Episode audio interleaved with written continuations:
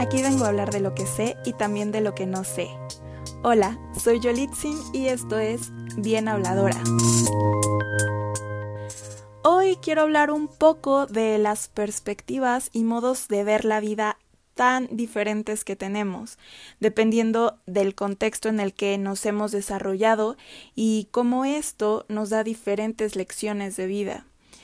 Todo esto lo voy a abordar desde una situación relativamente extremista, como el ver el mundo no desde la tierra firme, ni moviéndonos entre países o culturas, sino el haber estado toda la vida en un barco en medio del mar y conocer el mundo desde ahí, sin la necesidad de moverse.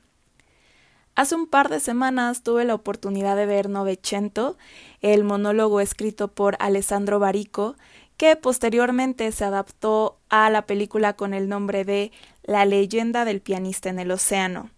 Esta historia relata la vida de un hombre a bordo de uno de los barcos más famosos. El barco llega a convertirse en su vida misma hasta el punto de no ser capaz de dejarlo. Empezaré hablando del escritor Alessandro Barico. Él es un novelista, dramaturgo y periodista italiano y tiene actualmente 62 años de edad. Él tiene estudios en música y filosofía y su novela más conocida es Seda. Probablemente hayan escuchado hablar de este título. Fue publicado en 1996 y traducido a varios idiomas. En esta novela narra la historia de un comerciante francés en el siglo XIX que viaja a Japón por huevos de gusano de seda para abastecer así la industria textil de su pueblo. El estilo de Barico va entre lo real y lo onírico, es decir, que usa ciertos personajes o situaciones un tanto imposibles para de esta forma conectar y revelar ciertas partes del alma humana, pero siempre con un toque real que nos hace cuestionarnos si la historia verdaderamente sucedió. Barico nos enreda con fechas y datos de la vida cotidiana para que a la mitad del texto introduzca elementos un tanto cuestionables. Así es como él logra este trabajo que queda suspendido en esta delgada línea entre lo real y lo fantástico. Novecento es el primer texto teatral que Barico escribe y lo hace específicamente para el actor Eugenio Allegri y el director Gabriele Baccis. Así es como montan un espectáculo que se estrena en el Festival de Asti en Italia en 1994. Novecento, como lo dije anteriormente, es un monólogo, es decir, una historia contada por solo un actor en escena. Y en esta ocasión, el narrador es el personaje de un trompetista que sube en enero de 1927 al Virginian, un barco que cruzaba el Océano Atlántico de Europa a Estados Unidos y de regreso. Es ahí donde conoce a Danny Woodman T.D. Lemon Novecento, el pianista que había nacido en ese preciso barco.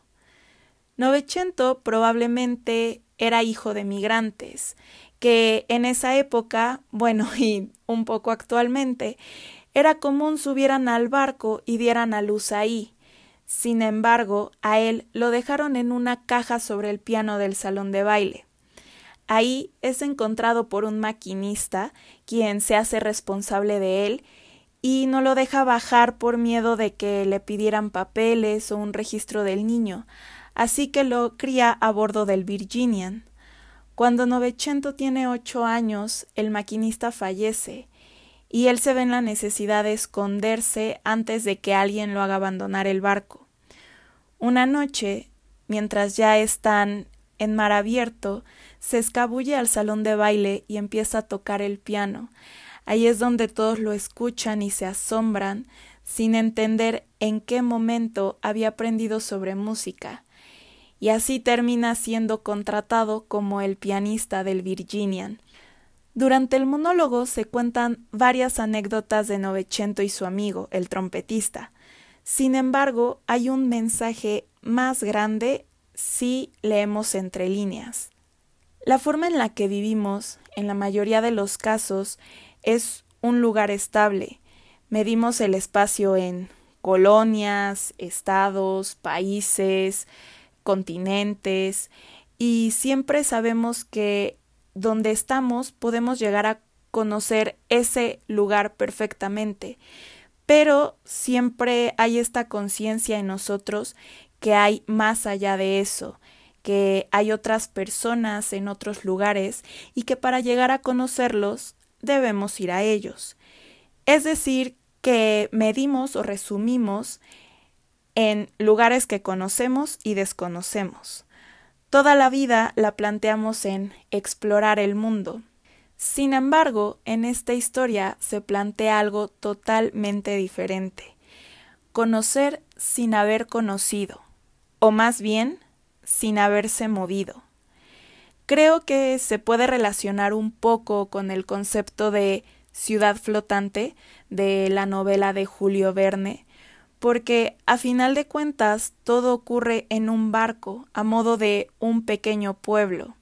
Es aquí donde particularmente captó mi atención la obra, porque plantea una forma de ver el mundo nueva a como nosotros la miramos. Es decir, ¿pueden imaginarse nunca haber bajado de un barco? Que ese sea su hogar desde que nacen y todo lo que conocen es un espacio de constante cambio. Es decir, nosotros nos movemos si queremos cambiar, ya sea literalmente mudarse del lugar donde te encuentras o figurativamente, rodeándote de otros pensamientos, actividades o personas. Pero para el personaje principal de esta historia, la vida marcha distinto. Imaginen un lugar que conocen, pero no realmente tal como el barco que cada que llega a un puerto se modifica, nuevas personas suben. Es un mundo lleno de posibilidades. La ventaja es que siempre hay algo nuevo, y Novecento, se dice en la obra, conocía todos los lugares del mundo y podía hablarte perfectamente del olor de las calles de Londres, cómo se veía el campo desde la ventana de un tren, y lo fría que se siente la nieve en la cima de la montaña. Lo curioso es que todo esto lo veía a través de las personas.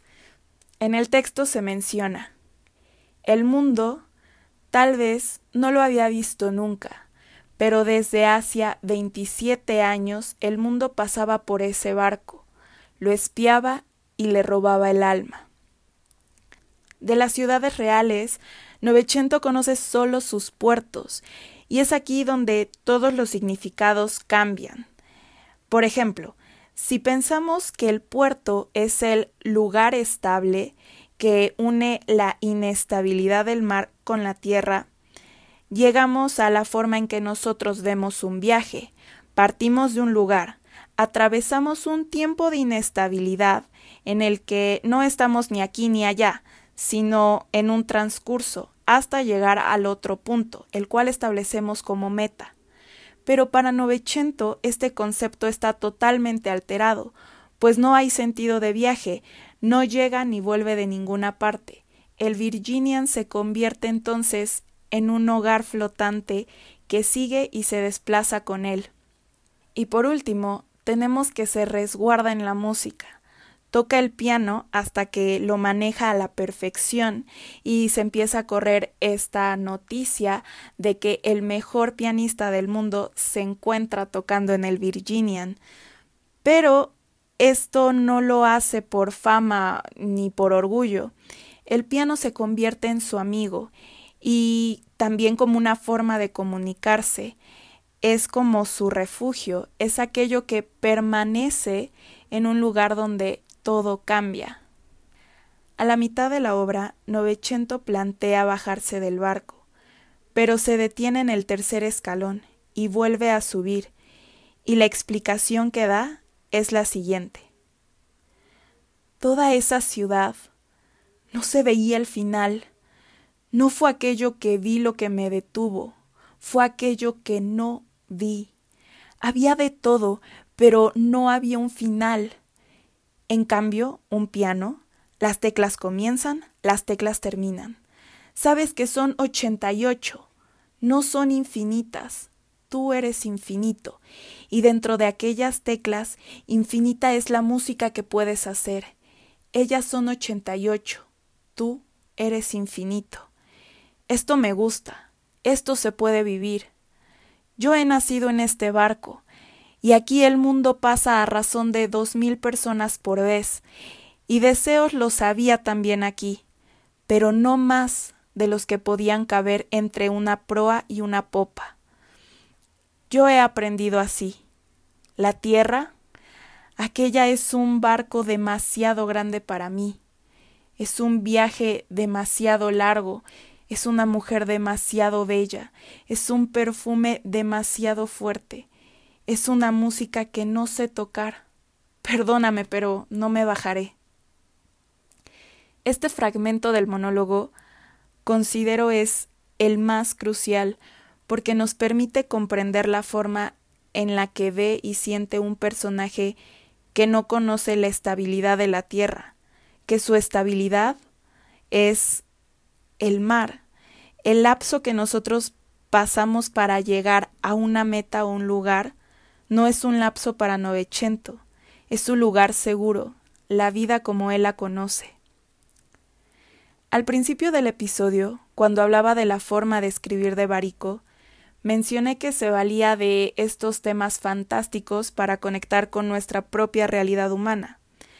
Pues es aquí el punto de encuentro, donde puede que para nada nos parezcamos a Novecento, ni hayamos nacido y pasado toda nuestra vida en un barco, pero en el fondo, ¿cuál es la zona de confort que nos hemos marcado y hemos justificado?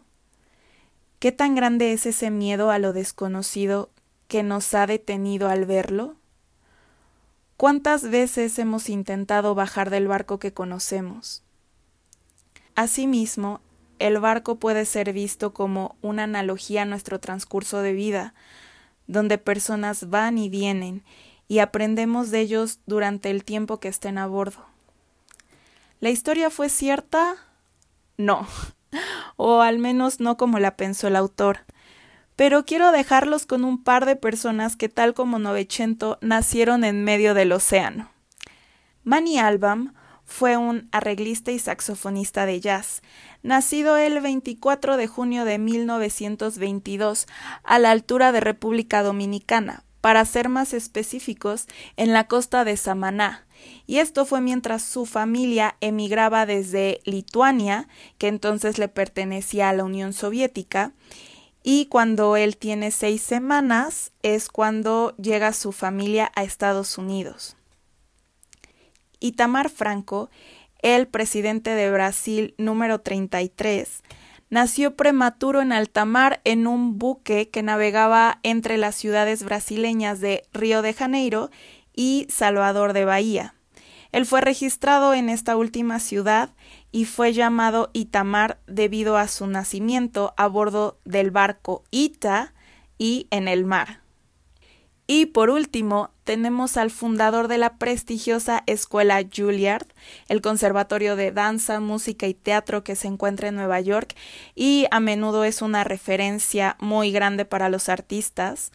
Augustus D. Juilliard nació en 1836. Fue hijo de inmigrantes originarios de la región de Borgoña en Francia y Juilliard nació en alta mar, mientras sus padres se dirigían hacia los Estados Unidos. Entonces, ¿qué sucede cuando un niño nace en alta mar? Esto es demasiado común desde las situaciones de inseguridad en los países. Las personas migran con frecuencia y algunos lo hacen atravesando el mar pero no todos los países otorgan el luz soli, que es el derecho de suelo. Es entonces cuando los niños adquieren el luz sanguini, la cual es el derecho de sangre, es decir, la nacionalidad de sus padres. Si un bebé nace en aguas internacionales, el capitán de la embarcación debe informar las coordenadas exactas en las que la madre dio a luz, para que así cuando lleguen a tierra firme se comience todo el proceso de nacionalización. Y en esta situación también afecta el país de origen donde se registró el barco, es decir, la bandera que lleva la embarcación. Y bueno, como dije anteriormente, hay algunos países que otorgan el derecho de suelo, hay algunos que no, pero es entonces cuando los niños pueden llegar a obtener la doble nacionalidad, es decir, la del territorio y la de sus padres. Y con esto concluyo este episodio, espero les haya gustado. Si quieren checar la obra, les recuerdo que es Novecento de Alessandro Barico y la película es La leyenda del pianista en el océano. No olviden que si quieren ver imágenes de este y otros episodios de este podcast, pueden seguirme en Instagram como arroba bienhabladora. Gracias por escuchar.